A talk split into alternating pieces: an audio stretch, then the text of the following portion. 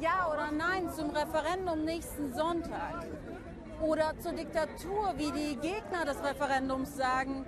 Die Befürworter erhoffen sich dadurch Stabilität und Wachstum der in letzter Zeit schwächelnden Wirtschaft.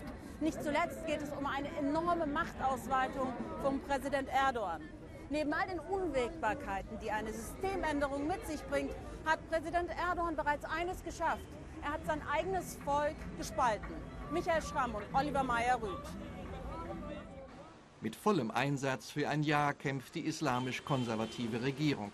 Tennisplatzgroße Plakate werben buchstäblich flächendeckend in den Stadtzentren für Erdogan und seine Ziele.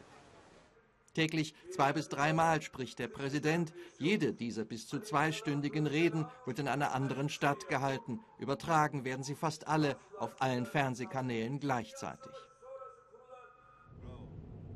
Zentralanatolien. Für Neinsager ist es nirgendwo schwieriger. Fikret Güneş, Bora Serda und Nasu Bektaş sind gegen Erdogans Machtanspruch. Die ehemaligen Generäle haben sich einer heiklen Mission verschrieben. Wir wollen die überzeugen, die Ja zur Verfassungsänderung sagen. Wir wollen von ihnen wissen, warum sie Ja sagen und dann machen wir ihnen unsere Vorbehalte deutlich. Die drei gehören zu einer Gruppe hochrangiger Ex-Soldaten. Sie wollen verhindern, dass der türkische Staatspräsident noch mehr Macht bekommt. Dafür gehen sie in den verbalen Nahkampf. Gruppenfoto neben dem Bus der gegnerischen Ja-Kampagne. Die Stadt Konya Ereğli gilt als Hochburg der Regierungspartei AKP. Lange muss Fikret Günisch nicht suchen, um überzeugte Erdogan-Anhänger zu finden, die die Einführung eines neuen Machtsystems gut finden. Von 182 Ländern werden 96 mit Präsidialsystemen regiert, sagt er. Auch die USA. Wenn das so schlecht wäre, dann würden die das doch auch nicht machen. Günesch entgegnet, wir haben uns die geplante Verfassungsänderung angesehen. Da soll eine Person die ganze Macht bekommen. So etwas gibt es nicht einmal in den USA.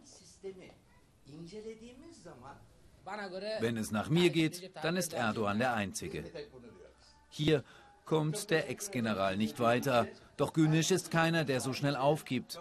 Er saß bis 2014 mehr als vier Jahre im Gefängnis. Die Regierung warf ihm die Planung eines Putsches vor.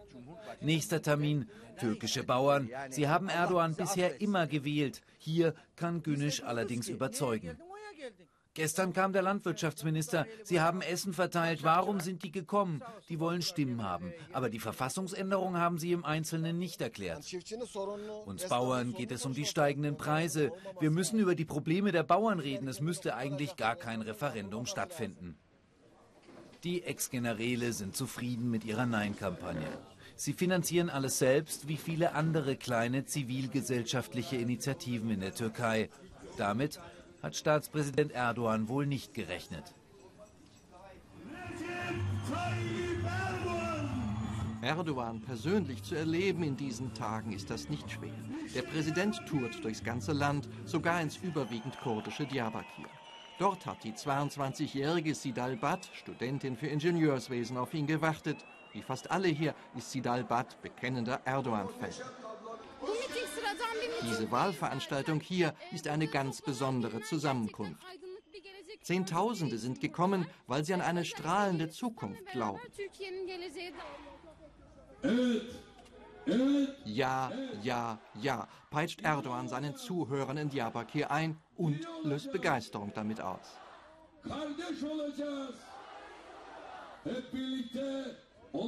Die Neinsager bekommen ihre Befehle nicht vom Volk.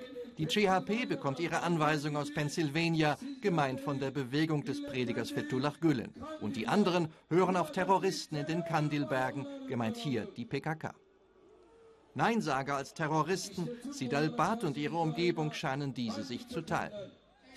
Alle glauben letztlich an das Präsidialsystem, wir aber glauben auch an Recep Tayyip Erdogan persönlich, wir vertrauen ihm. Am Ende von Erdogans Auftritt bilden sich spontane Chöre. Sie rufen, wenn du es sagst, werden wir sterben. Wenn du es sagst, werden wir schlagen.